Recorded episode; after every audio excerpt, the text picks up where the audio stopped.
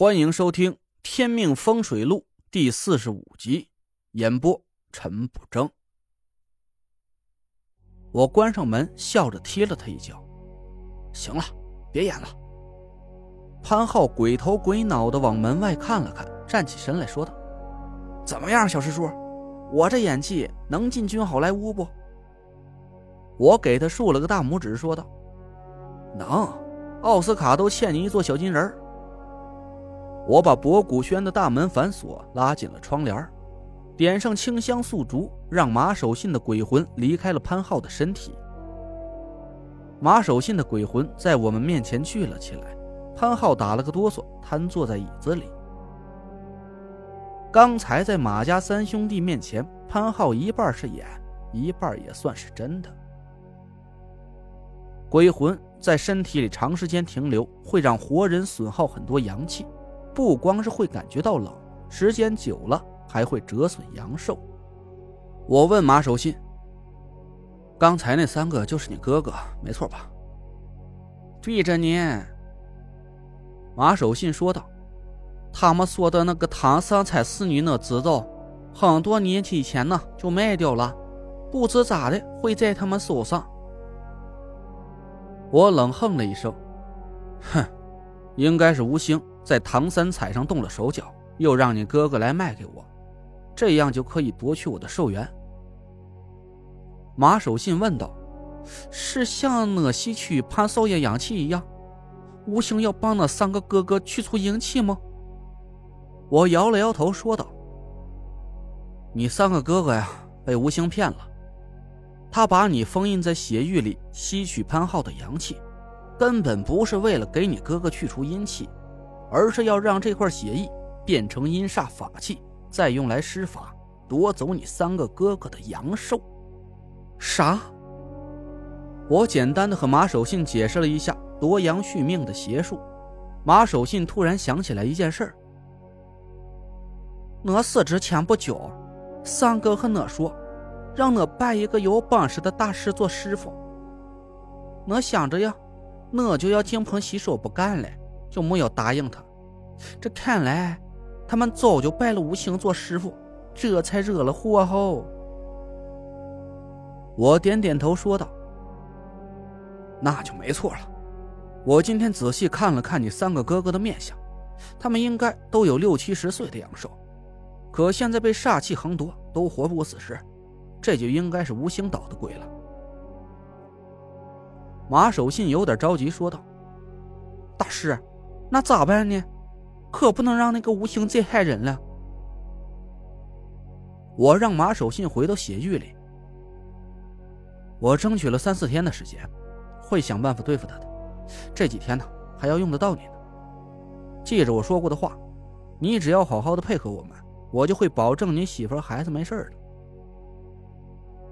马守信谢过了我，回到血域里，潘浩吐了口唾沫：“啊呸！”这吴兴真是贪心不足啊！夺了马家哥仨的阳寿，还想着来害爷。我冷笑的说：“哼哼，你和马家三兄弟不能同日而语。对吴兴来说，马家三兄弟要比成窝窝头的话，你可就是个香喷喷的酱肘子。”潘浩一愣：“这话怎么说呀？”我解释道。马家三兄弟只是普通人，夺取他们二三十年的寿元，在吴兴身上只能转化成三成左右，也就是不到十年的阳寿。可你是京城五魁门里的人，在你们这一代里，你算是出类拔萃的，道行不比普通人。他吸收了你的寿元，说不定能一举突破二十年以上。我操，这爷还真不知道。自己这么值钱呢？潘浩自嘲了一句，问我该怎么办。唉，按原计划进行，继续引他们上钩，一定要把吴兴引出来。不过呀，这几天我借口要去外地，不能在你身边，你自己多留个心眼儿。潘浩苦着脸答应下来，我和他们告辞说道：“那我就回家了，你们多加小心。”陈爷，蒋亮拦住我说道：“这店面我就看着帮您装修了。”我有点尴尬的说道：“缓几天吧，我现在没钱了。”潘浩朝我挥挥手说：“走吧，走吧，这点屁事啊，您就甭操心了。您有这心思啊，就好好想想怎么把我小命保住。”回到田家的别墅，天天祥和马兰竟然没在家，我松了口气儿，终于不用对那两张臭脸生闷气了。我给订符的买家打了个电话，告诉他十张符马上可以给他寄过去，问他要个地址。买家挺高兴的回道。谢谢您了，大师。地址、电话我马上就发您手机上，钱这就给您打过去。等收到货，您验一下再打钱吧。不用，我相信你。买家挂了电话，很快就把二十六万给我转到了账上。随后微信收到一条信息：地址、电话、姓名张俊轩。对方这么痛快，我也不能太小气了。我打电话叫了快递上门取货，挑出十张品质最好的符箓，寄了个加急。买家也就是张俊轩，他给的地址是京城的，看来也是本地人，应该明天一早就能收到货了。我把欠潘浩的六万块钱打到他账上，打电话跟他说了一声：“切，还真给钱呢，傻子！行吧，你愿意给呀，我也没辙。”就当是我遇见散财童子了。我嘱咐了潘浩一句：“别忘了正事啊，今晚就给马家三兄弟打电话，越晚越好，让他们以为你这病已经严重的快没治了。”知道了，放心吧，这事儿关系到我小命，耽误不了。哎，你知道怎么把马老四的阴魂招出来了吧？哎呀，知道知道，你忙你的吧，这边事儿啊甭管了。真是人老话多。潘浩挂了电话，我气得不轻啊！人老话多，这明明他比我还大几岁呢。暂时没有了心事我舒舒服服的睡了一觉，直到傍晚我才醒了过来。我百无聊赖的走下楼，屋里黑漆漆的，田天祥和马兰竟然还没回来，田慧文也不见身影。这快了。这家都哪儿去了？我嘟囔了一声，走进厨房，随便下了点面条填饱了肚子。直到晚上十点多了，田慧文才走进门，一脸疲惫。回来了。嗯，你在家？饿了吧？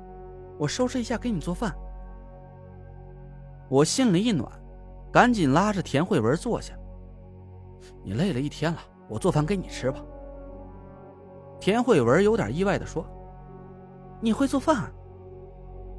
我笑了笑，我和师傅一起生活了这么多年，洗衣做饭都是常干的事儿。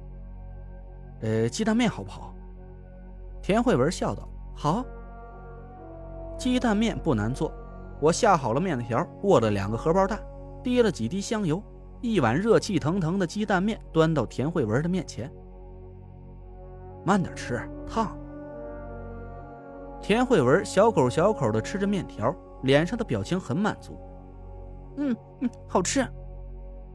我笑了，那就多吃点。你怎么不吃啊？我吃过了，现在不饿。怎么这么晚才回来？是不是工作很忙啊？田慧文犹豫了一下，摇了摇头说：“不忙，你别担心了。”我想了想。掏出手机转了十万块钱给田慧文。田慧文有点惊讶：“你这是？”我对他笑了笑说：“我现在能赚钱了，虽然不太多，但养家应该是可以够了。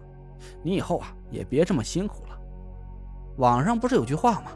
我负责赚钱养家，你负责貌美如花。”田慧文放下筷子，两颗泪珠在眼眶里打着转我有点不知所措，这心想：女孩子怎么这么麻烦呢？我又是哪句话说错了？她怎么说哭就哭啊？我抽了两张纸巾递给田慧文，田慧文突然情绪失控，她一把抱住我，放声大哭起来。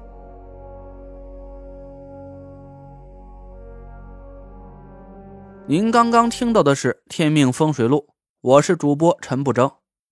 订阅专辑不迷路，麻烦您哎，再给我个关注。